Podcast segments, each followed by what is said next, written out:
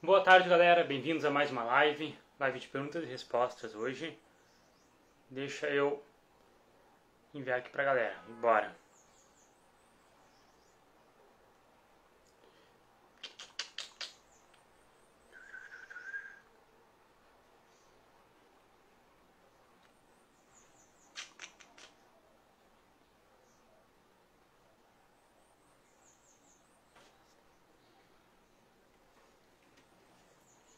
Peraí. Boa tarde, galera que está chegando. Bem-vindos. Deixa eu colocar aqui o tema da live. Live de perguntas e respostas. Tá muito difícil escrever aqui. Não. Galera que tiver alguma dúvida, vai mandando. Aqui embaixo tem um pontinho de interrogação, tá? Que eu vou responder as perguntas que mandarem ali. Tem uma série de perguntas já que colocaram nos stories que eu vou responder, mas enquanto isso, eu só quero uh, avisar a galera lá do Telegram que a gente está ao vivo. Quase que eu esqueço. Eu esqueci de avisar ontem. Boa noite. Já vou colocar aqui uma pergunta para a gente começar, que fizeram agora. Aqui já é uma pergunta interessante que a gente já já responde. Espera aí. Preciso achar aqui coisinha do Telegram. Pessoal, seguinte, senta o dedo no coraçãozinho aqui embaixo, tá? Clica no aviãozinho, manda para os amigos de vocês, peçam para eles participarem, que a live vai estar tá bem, bem informativa. Deixa eu avisar só a galera lá do Telegram. Ah, aí.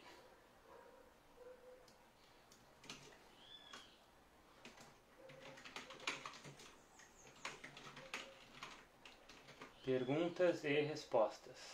Peraí.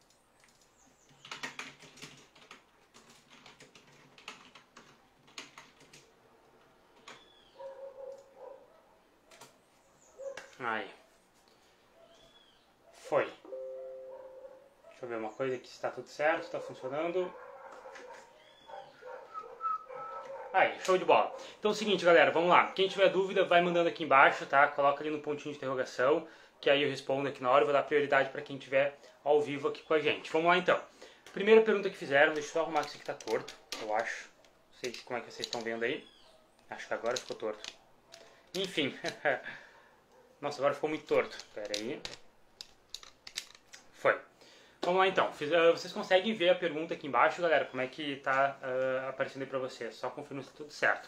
Vamos lá então. Existe diferença entre alongamento e mobilidade? Se sim, qual? Essa é uma boa pergunta, tá? E sim, existe uma diferença entre alongamento e mobilidade. Qual que é a principal diferença?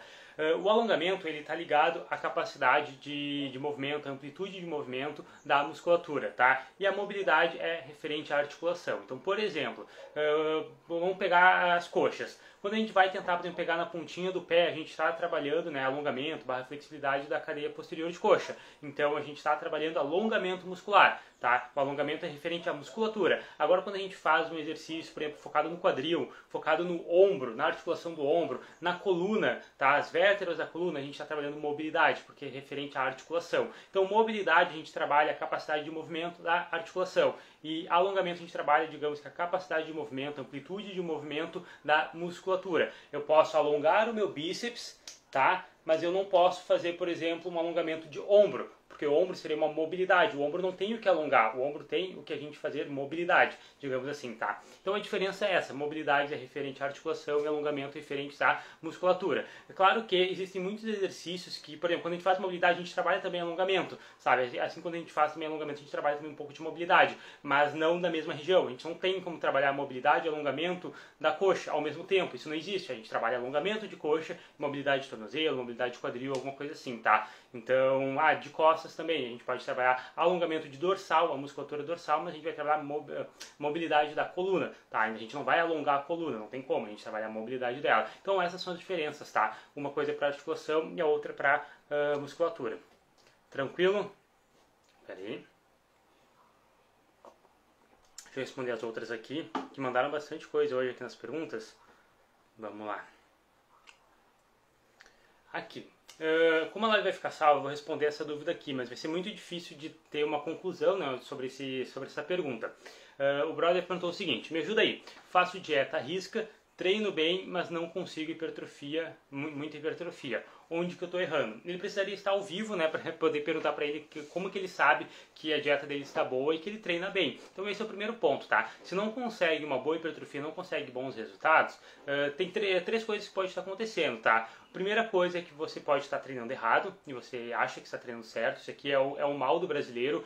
Quase a, a maioria treina de uma maneira não tão eficiente e acha que sabe treinar porque está indo para academia, está ficando dolorido, está sentindo a musculatura queimar, acha que sabe treinar, tá? Então é aqui onde eu mais vejo a galera errando. Então a pessoa fala que treina bem, mas na verdade não treina. Segundo ponto que pode estar acontecendo, a dieta também, por mais que esteja seguindo a dieta risca, esteja fazendo, uh, uh, seguindo o planejamento, pode ser que essa dieta não esteja bem estruturada, tá? Para o seu objetivo, para sua rotina, etc. Então mesmo fazendo a dieta, essa dieta também não é boa, tá? Ou então o terceiro motivo que também pode acontecer, que é comum, que é a falta de paciência, tá? Pode acontecer muitas vezes você já estar treinando ok, certa, de certa maneira correto, fazendo uma boa dieta, só que você precisa de mais tempo para ter resultados. Porque hipertrofia é um processo crônico. Você não treina hoje e amanhã você ganhou massa muscular. Treinei bíceps hoje e amanhã meu bíceps está maior. Não é assim, tá? Existem alguns estudos mostrando que pode demorar até 21 semanas para ocorrer uma boa hipertrofia. Tipo assim, bem significativa. Cara, é bastante coisa, tá? Bastante coisa mesmo. Então para para pensar. Demoraria meses para realmente ter uma, uma excelente hipertrofia. Antes disso, o que a gente sabe que acontece é um edema muscular. O que, que é isso? É um inchaço da musculatura devido ao treino, devido à inflamação e tal. Para a gente ter realmente certeza, digamos assim, que foi hipertrofia, construção da massa muscular, demora muito tempo. Tá? Então, por exemplo, estou treinando hoje, mas sei lá, digamos que a massa muscular vai vir daqui a alguns meses só. Entende? Então você precisa de paciência, principalmente para hipertrofia. Quando a gente fala de perder gordura corporal, emagrecer, é muito mais rápido, é muito mais fácil, tá? Porque você faz uma dieta de déficit calórico, 3, 4, 5 meses, por exemplo, dependendo do peso corporal que você tiver, do percentual de gordura corporal que você tiver, e você vai reduzir a gordura corporal de uma forma até que rápida, talvez. Se você fizer, por exemplo, um corte um pouco mais brusco na dieta, você vai conseguir emagrecer. Talvez não seja tão recomendado, mas você vai emagrecer rápido. Agora, não existe nenhuma estratégia que você vai utilizar para ganhar massa muscular rápido. Você pode comer mais que você não vai ganhar mais massa muscular. Você pode treinar mais que você não vai ganhar mais massa muscular. Então o processo de hipertrofia é muito, muito mais difícil do que perda de gordura corporal, tá? Então você provavelmente não está conseguindo por conta desses três motivos que eu falei. Algum dos três, né? Ou você está treinando errado e você acha que está treinando certo, ou você está fazendo uma dieta ruim, né? E você acha que a dieta é boa, ou só simplesmente você tem falta de paciência, ok? Bem-vindo, galera que está chegando agora. Sejam, sejam todos bem-vindos. Quem tiver alguma dúvida, manda aqui embaixo, ali tem um pontinho de interrogação, galera, dentro de um balãozinho, porque eu estou respondendo as perguntas por ali. E também a galera está chegando agora, não esquece de sentar o dedo no coraçãozinho, envia para os amigos de vocês e bora lá. Essa aqui é uma dúvida muito boa, tá? Que inclusive ontem eu estava pensando sobre isso, porque ontem eu estava muito dolorido e tinha que fazer agachamento de novo. Então vamos lá. Uh, tem alguma dica para dor pós-treino de inferiores no dia seguinte? Então, ah, treinei perna hoje, amanhã acordei muito dolorido, ou então depois de amanhã, muitas pessoas, eu sou assim também, e vários alunos meus, ficam mais doloridos nos membros inferiores, das pernas, no segundo dia após o treino. Mas enfim, uh, então dicas né, para aliviar essa dor muscular, para provavelmente ter uma melhor performance nos outros treinos, ou até mesmo no dia a dia, né? Porque quando a gente fica muito dolorido é complicado. E sim, tá, eu tenho algumas dicas, três dicas também especiais que podem te ajudar bastante. Primeira dica que eu dou é fazer aeróbico, tá? Muita gente acha que não é interessante, mas na verdade é, tá? Existe uma comprovação científica também que fazer aeróbico pode melhorar a sua recuperação muscular. Então, por exemplo, você treinou perna hoje ficou muito dolorido, acordou amanhã e ficou muito e tá, está muito dolorido, você pode sim fazer uma caminhada, uh, passar de bicicleta, alguma coisa, um aeróbico de baixa intensidade ou moderada intensidade para aliviar essas dores musculares. Em primeiro momento vai ser muito difícil você fazer, mas depois que você aquece, você consegue concluir o aeróbico e depois você até se sente melhor, porque circula mais sangue ali, vai mais nutrientes para aquela região e tudo mais. Segunda dica que eu dou também é fazer massagem, tá? Principalmente com aqueles rolinhos de liberação miofascial. Não sei se vocês já viram, mas algumas academias têm. Mas caso não tenha, faz massagem com as mãos mesmo, pede para alguém fazer, ou alguma coisa do tipo, faz no banho e tal. Porque realmente tem comprovação, tá? Que a massagem, principalmente a liberação miofascial, aquelas do rolinho, né? Que chamam de foam roller. Se vocês não souberem, eu posso tentar achar aqui uma foto no Note e mostro para vocês. Coloque aqui embaixo se vocês sabem do que eu estou falando. Uh, aquele, uh, aquela massagem realmente tem comprovação de que melhora as dores uh, após o treino, tá? Então pode ser uma alternativa também. E a terceira dica que eu dou aqui para vocês eu, eu, admito que eu não conheço se, se realmente é uh, verídico ou se é uma coisa mais empírica. Eu não, para ser sincero, eu nunca pesquisei sobre, tá, para saber realmente. Mas fazer alongamentos. Então, por exemplo, acontece muito comigo de ficar dolorido da lombar depois dos treinos.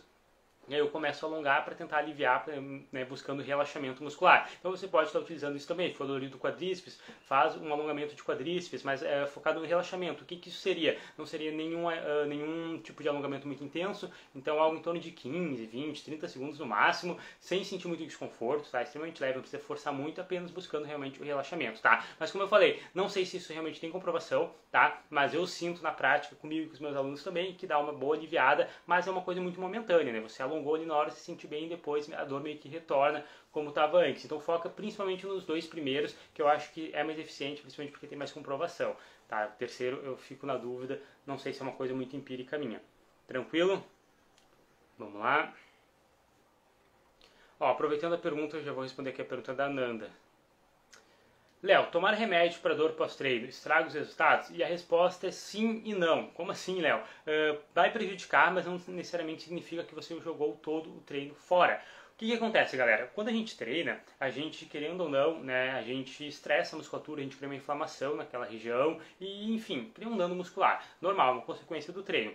No momento que você utiliza um remédio para fazer a reparação né, daqueles tecidos, para fazer a recuperação, para tirar, curar aquela inflamação, você não está deixando o seu corpo cuidar daquilo. E justamente o seu corpo cuidar daquilo pode causar boas adaptações para os seus resultados, entende? Então, por exemplo, ah, treinei hoje e fiquei dolorido. É interessante sim que você não tome remédio, tá? Para que o seu corpo comece a se adaptar àquilo e aí ele cada vez vai se tornando mais resistente em relação à dor, tá? Ele vai ficando menos dolorido, você deve ter notado que as primeiras uh, semanas de treino você fica mais dolorido que nas últimas, principalmente quando o treino é novo, tá? E, enfim, por esses motivos, tá? Então, quando você coloca o medicamento para dentro, ele vai fazer esse papel de uh, desinflamar, tá? De, enfim, fazer a, a cura, digamos, daquele músculo e aí não vai ter essa adaptação positiva, tá? Inclusive é muito legal também, saiu um estudo, não sei se na real, não sei se é recente, putz, agora não lembro a data, mas tem um estudo falando que botar gelo nas lesões prejudica mais do que ajuda. E eu, eu fui ver esse estudo recentemente, tipo, semana passada eu estava usando muito gelo, se eu soubesse não estava botando. O que, que eles, eles fizeram? Pegaram dois grupos, tá, que tinham se lesionado, e aí um grupo estava colocando gelo, cerca de duas ou três vezes por dia, e um grupo sem gelo. E aí pela, acho que foi 48 ou 72 horas, não lembro certo, mas foi dois ou três dias, tá? Uh, depois eles avaliaram, né, se qual grupo tinha se recuperado melhor nas lesões. E o grupo que colocou gelo não tinha tido uma recuperação tão boa. Por quê? Porque o gelo, por mais que ele tenha esse efeito anti-inflamatório, tá? Eu tinha falado do desinflamatório, né, mas é anti-inflamatório.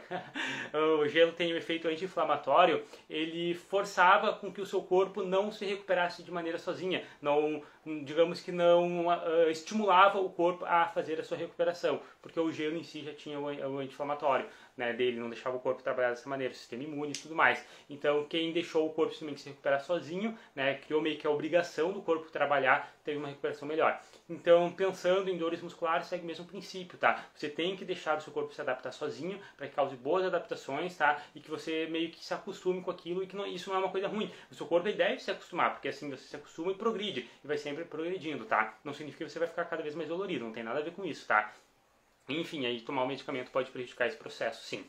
Além de que o medicamento pode te deixar meio retido, fazer é, te deixar sonolento também. Tem alguns outros colaterais que pode não ser tão interessante, mas principalmente para hipertrofia não é legal, tá? Mas é como eu falei, não é uma coisa que vai estragar seus resultados, mas vai atrapalhar um pouquinho. É, até um dia teve um seguidor que me perguntou que ele falava que ele toma um remédio Uh, ele tem, poxa, não lembro qual é a doença que ele tem, ele tomava anti-inflamatório regularmente. Todos os dias ele tomava anti-inflamatório. Ele perguntou se a hipertrofia dele ia ser reduzida. E a grande questão é que talvez sim, mas como é uma coisa que ele vai tomar sempre pro resto da vida, provavelmente, é uma coisa que na verdade a hipertrofia que ele vai ter vai ser a normal dele, entendeu? Não é uma hipertrofia reduzida. Agora, se você não precisa tomar o remédio, e aí você toma, aí você pode ter um prejuízo, tá? Mas se você não tem outra escolha, né? Assim como também quando eu comecei a treinar, galera, eu fiquei muito dolorido. Né, os primeiros dias de academia, assim, quando eu era bem iniciante, aí eu tomava anti-inflamatório porque eu realmente não conseguia ter nenhuma funcionalidade no dia a dia, não conseguia segurar um copo, não conseguia fazer nada de dolorido. Né? Não é para chegar nesse nível. Agora aquela dorzinha que você consegue segurar, pô, tá difícil de repente caminhar, alguma coisa assim, até que tudo bem, mas aquela dor realmente insuportável, aí você tem que usar o remédio, né? Porque daí você exagerou no treino ou a sua dieta está muito ruim, ou os dois, tá? Então você precisa de ajuda do remédio, porque talvez seu corpo vai demorar muito tempo para se recuperar, porque você passou muito mais, né? Você, digamos que treinou muito mais do que o nível de recuperação que seu corpo tem. Pensa comigo que é o seguinte, vamos supor que existem níveis. Sei lá, exemplo, tá? E aí o seu corpo tem o nível de recuperação nível 60. Sei lá, exemplo, só pra gente entender. E aí você foi lá e fez um treino que você deu um dano muscular, que você ficou dolorido nível 70. E seu corpo tem a capacidade para se recuperar nível 60. Então você ultrapassou o seu nível de recuperação. E aí é interessante você reveja o seu treino. Se você fica muito dolorido ao ponto de ficar insuportável, você provavelmente está trabalhando com volume de treino maior do que o nível que você consegue se recuperar. E aí não é interessante, aí pode prejudicar também. Beleza? Boa tarde.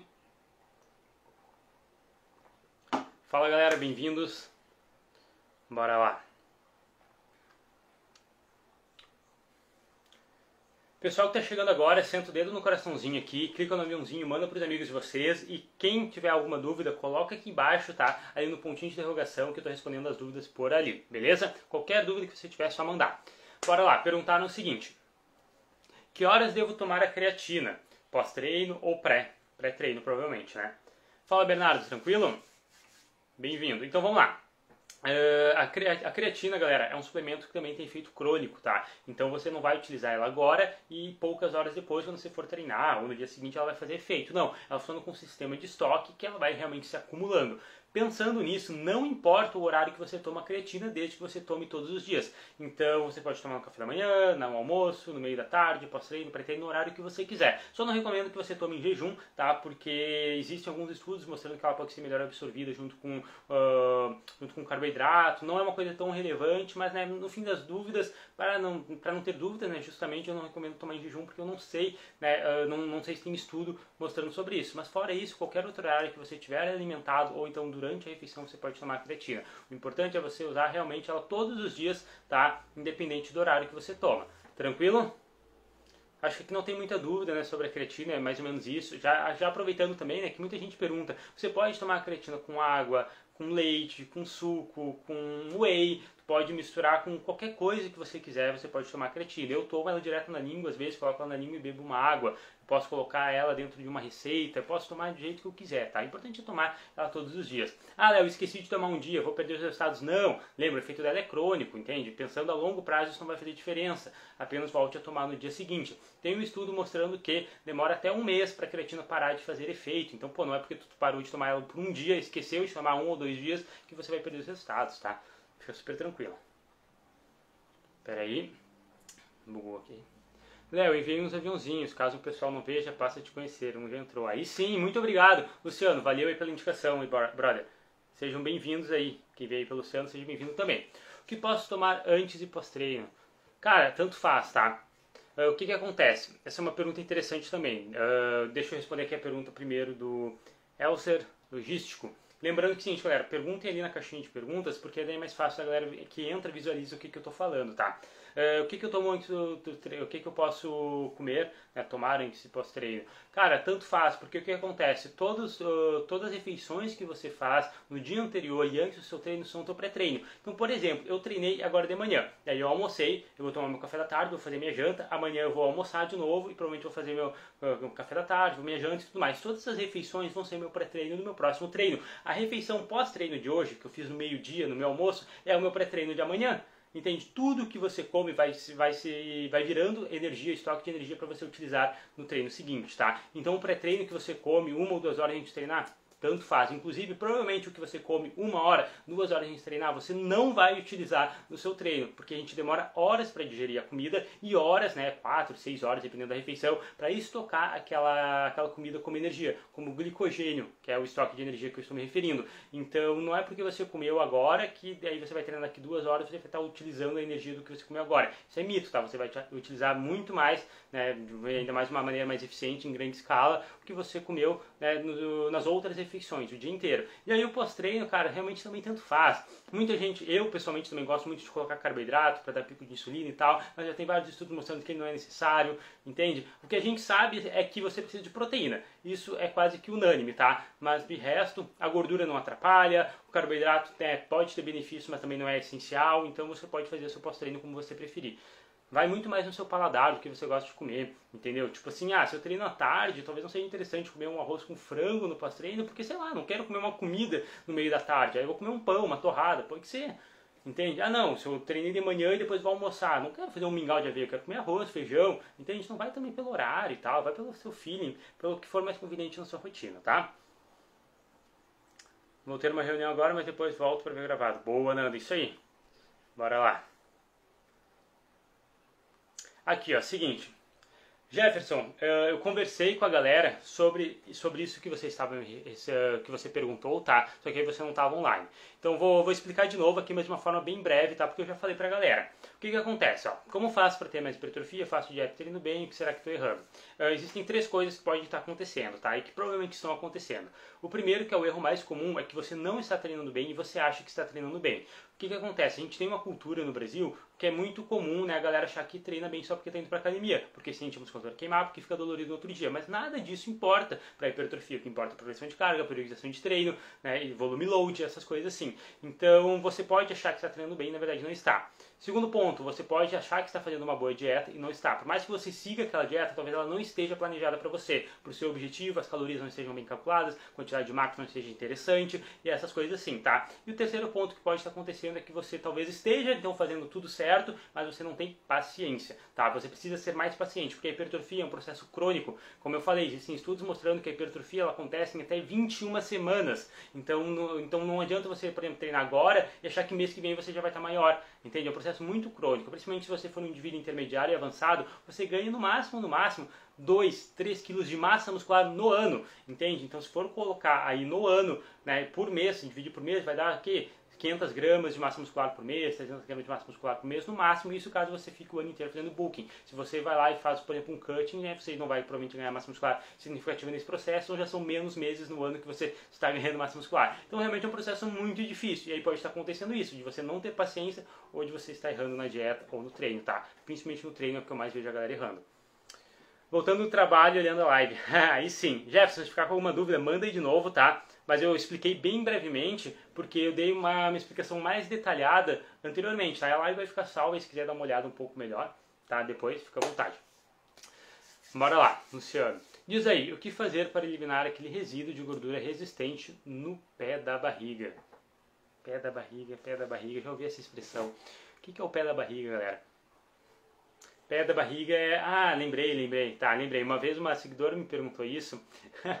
e aí eu tive até pesquisar no Google. Tá, é ali no abdômen, tá? Uh, o que que acontece, pessoal? Não existe nenhuma fórmula mágica, tanto na dieta quanto no treino, da gente perder gordura uh, localizada, tá? Querendo ou não, esse resíduo de gordura que você falou resistente é uma gordura localizada. E isso é um fator genético, tá? É um fator individual. Tem pessoas que acumulam mais gordura no abdômen, pessoas que acumulam mais gordura no quadril, né? né? Principalmente mulheres. Tem mulheres que acumulam muita gordura no quadril, tem pessoas que acumulam mais gordura nos braços, costas, coxas, então isso é um fator totalmente genético individual, tá? Mas claro que a grande maioria acumula gordura no abdômen, essa é a grande questão. Enfim, gordura localizada, o que fazer? Não tem o que fazer. Você vai ter que fazer um processo de cutting, déficit calórico, mais longo do que o habitual, provavelmente. Por quê? Porque essa gordura vai ser a última a sair. Entende? Você vai perder o corpo, ele perde gordura como um todo. Ele vai perder no peito, no ombro, no tríceps, na coxa, na panturrilha, no pé, na mão, no rosto, vai perder tudo de forma uh, né, harmônica. Então, claro, você, por exemplo, tem mais gordura corporal no abdômen, essa região vai dar mais diferença, porque em proporção ela tinha mais,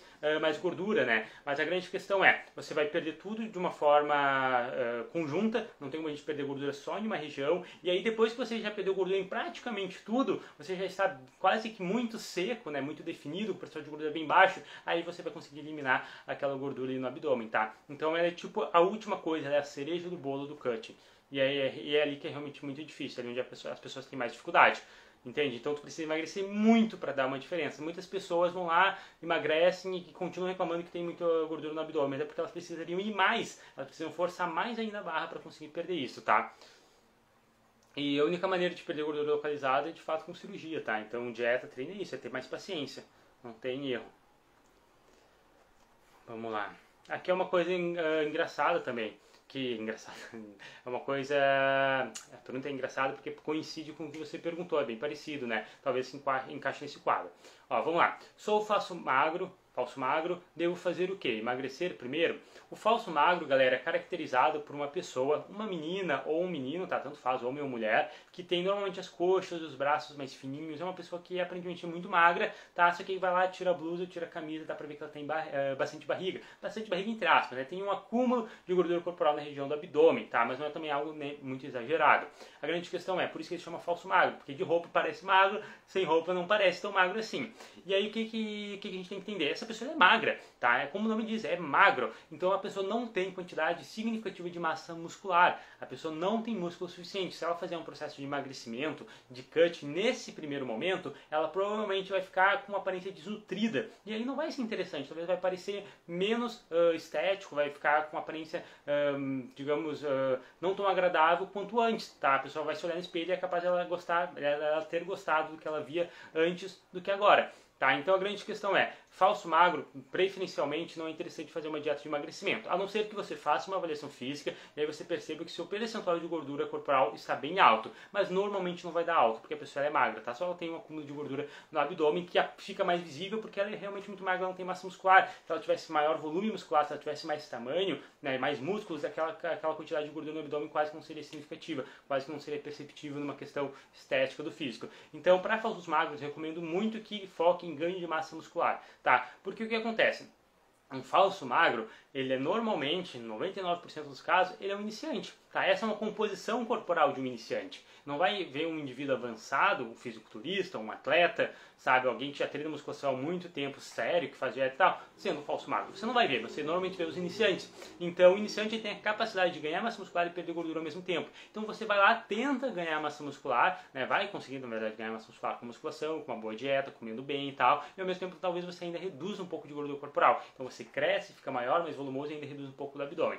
Tem um vídeo no YouTube, galera, depois confiram, entra no link da bio que eu explico um pouco melhor isso em números também. Pega ali exemplos de uma pessoa que pesa tantos quilos, se ela fizer um book, se ela fizer um cut e tal, fica mais dinâmico ainda para vocês entenderem. Mas a grande questão é, normalmente falso magro não é interessante fazer uma dieta de emagrecimento, fazer um cutting, porque a pessoa vai ficar desnutrida. E aí não vai ser, não é exatamente assim como é exatamente assim que ela quer ficar, né? Porque como eu falei, lembra que a gente pede gordura uh, no corpo todo, então ela vai querer reduzir a barriga dela, só que ela não consegue reduzir apenas a barriga. Aí ela vai ficar com os braços mais finos, coxas mais finas, entende? A pessoa já é magra.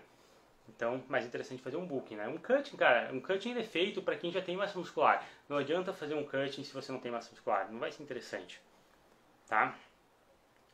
Uh, aqui outra dúvida. Quantas refeições fazer por dia para maximizar a hipertrofia?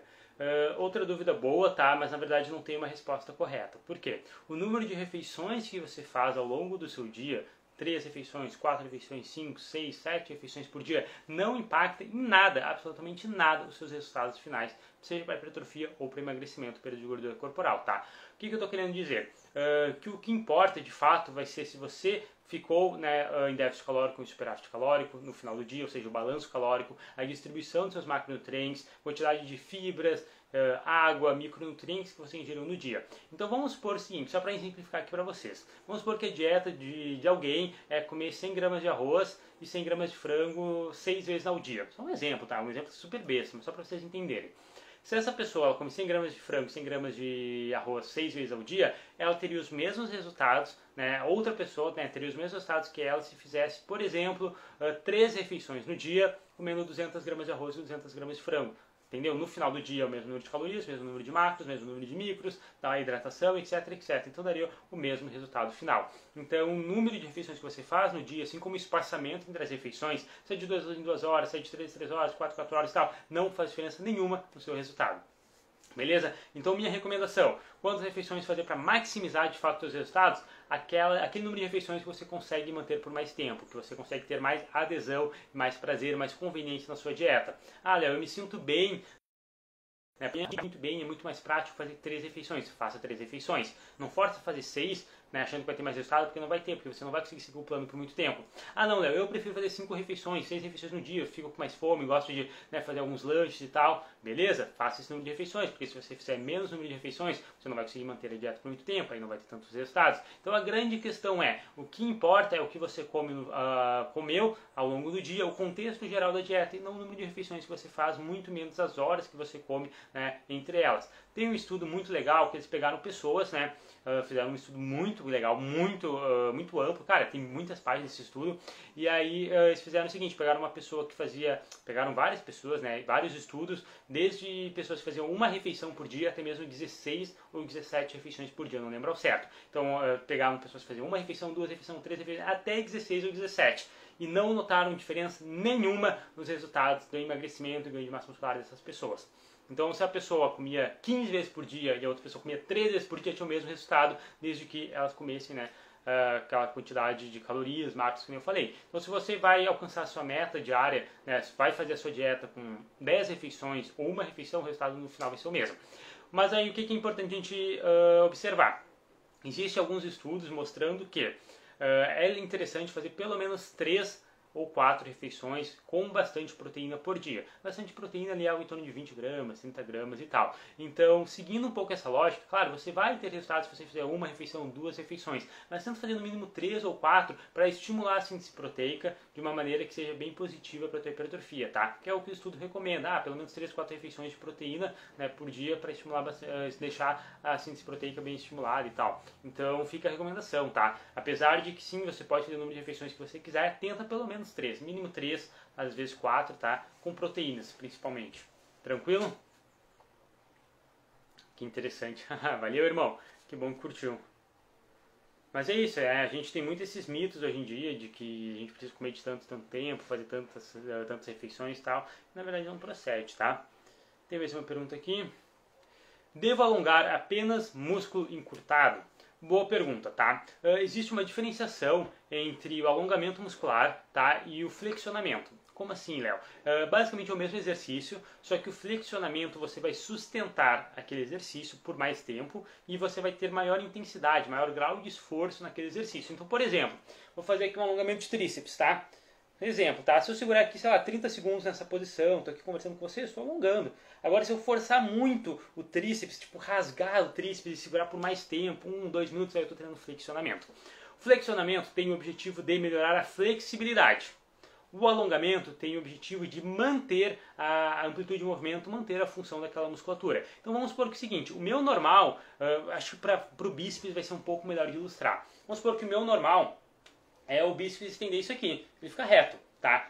Então eu vou treinar alongamento, eu vou alongar o bíceps, por exemplo, antes do treino e tal, para manter, preservar né, esse, esse, alongamento. Porque conforme a gente vai ficando mais velho e a gente vai parando de alongar, parando de se mexer, né? Muito comum isso nas pessoas com mais idade, é, é o músculo vai ficando mais encurtado. Então eu vou alongar para manter, né, preservar a amplitude dele. Agora, se eu treinar flexionamento, ou seja, se eu pegar e alongar meu bíceps de uma forma, nossa, bem mais pesada, por mais tempo e tal, aí eu quero ir um pouco além, digamos assim, eu quero ir mais do que ele já está já, já tá acostumado a ir. Então o flexionamento é, digamos que, ir mais do que você consegue, tá? Que aí é o ganho de flexibilidade. Então, respondendo a pergunta, né, só para fazer mais sentido, devo alongar apenas músculo encurtado? E a resposta é não, porque o alongamento ele tem o intuito de manter, preservar né, aquele nível de flexibilidade que você tem. Então você continua fazendo alongamento mesmo que o músculo já esteja bem flexível para você conseguir manter aquele nível de flexibilidade, beleza? Talvez você não precise ganhar mais, porque nem sempre quanto mais flexível melhor, né? Não, não tem nada a ver. Isso é uma coisa muito individual. Então você alonga sim músculos que, mesmo, mesmo músculos que não sejam encurtados, principalmente antes do treino, para você ter né, uma melhor performance, como uma forma também de aquecimento, eu acho legal, né? Alongamento, depois mobilidade, depois aquecimento específico e tal. Então também é interessante. Enfim, acho que ficou claro aí para vocês. Ficaram alguma dúvida em relação a isto? Mas é, é bem interessante, galera. Vocês têm que alongar, tá? Não esqueçam. E normalmente você não precisa treinar flexionamento. Porque pensa comigo, ah, Léo, eu não consigo, sei lá, não consigo fazer stiff, não consigo nem chegar, nossa, não consigo nem encostar na minha canela, porque minha posterior de coxa é muito encurtada, principalmente homens, né, tem esse encurtamento que acaba prejudicando, que acaba sentindo dor na lombar ou algo assim.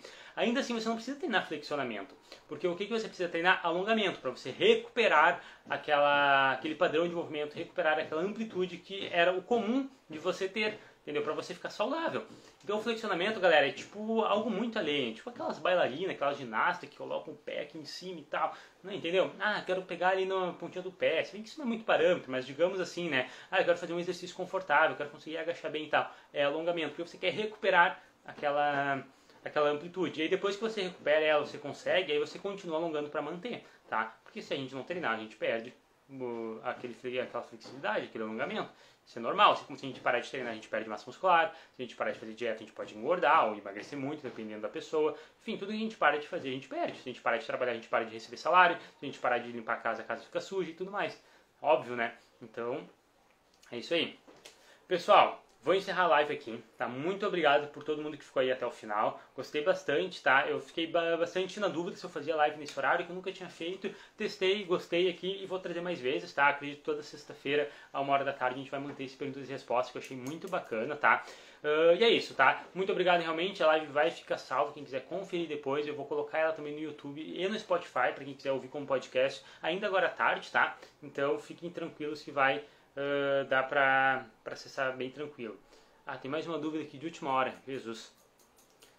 Vamos lá, Luciano. Diz aí, em que momento então devo alongar? Antes, depois do treino ou em outro momento? Cara, alongamento sempre, sempre antes do treino, tá? Se for para fazer, porque antes do treino você tem uma, uma um, temporariamente uma, um benefício na sua amplitude de movimento. Então, por exemplo, se você alonga uh, os membros inferiores em se agachar, você vai conseguir agachar um pouquinho melhor, se sentir mais confortável, descer um pouquinho mais. Você tem temporariamente né, uma, um ganho, um benefício muito interessante, tá? além de servir como, de certa forma, um aquecimento. Agora, depois do treino, não vai esse benefício, porque tu já acabou o treino. Então, o único motivo de alongar depois do treino é caso você tenha o objetivo de relaxamento. Pá, treinei hoje, senti muito a minha lombar, fiquei muito dolorido, nossa, estou sentindo dor e tal, eu vou relaxar um pouco ali para aliviar aquela dor. Objetivo de relaxamento apenas, tá? Mas não vai trazer mais resultados. Então, entre alongar antes ou depois do treino, prioridade é antes do treino, porque vai ter mais benefícios para o seu treino, tá? E depois do treino a gente tem que tomar também cuidado, porque você estava treinando, você estava estressando a musculatura, se você vai lá e alonga ainda mais, você pode aumentar o nível de dano dessa musculatura e prejudicar a recuperação.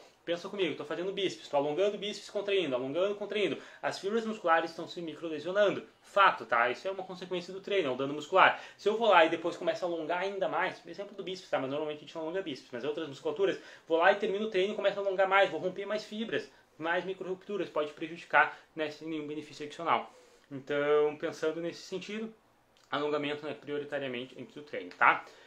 Agora sim, agora vamos me despedir. Muito obrigado aí, Luciano, por ter ficado. Jefferson, muito, muito obrigado a todo mundo que foi até o final. Fiquei muito contente aí pela participação e interação de vocês. A live vai ficar salva, que nem eu falei. É isso aí. E boa tarde, ia dar boa noite. Eu tô tão acostumado a fazer live à noite. Boa tarde para vocês, bom final de semana e nos vemos aí em breve, tá? Provavelmente terça-feira já tem outra live e segunda ou domingo eu já divulgo o nosso cronograma, tá? Dos temas da live e tudo mais. É isso aí, foi!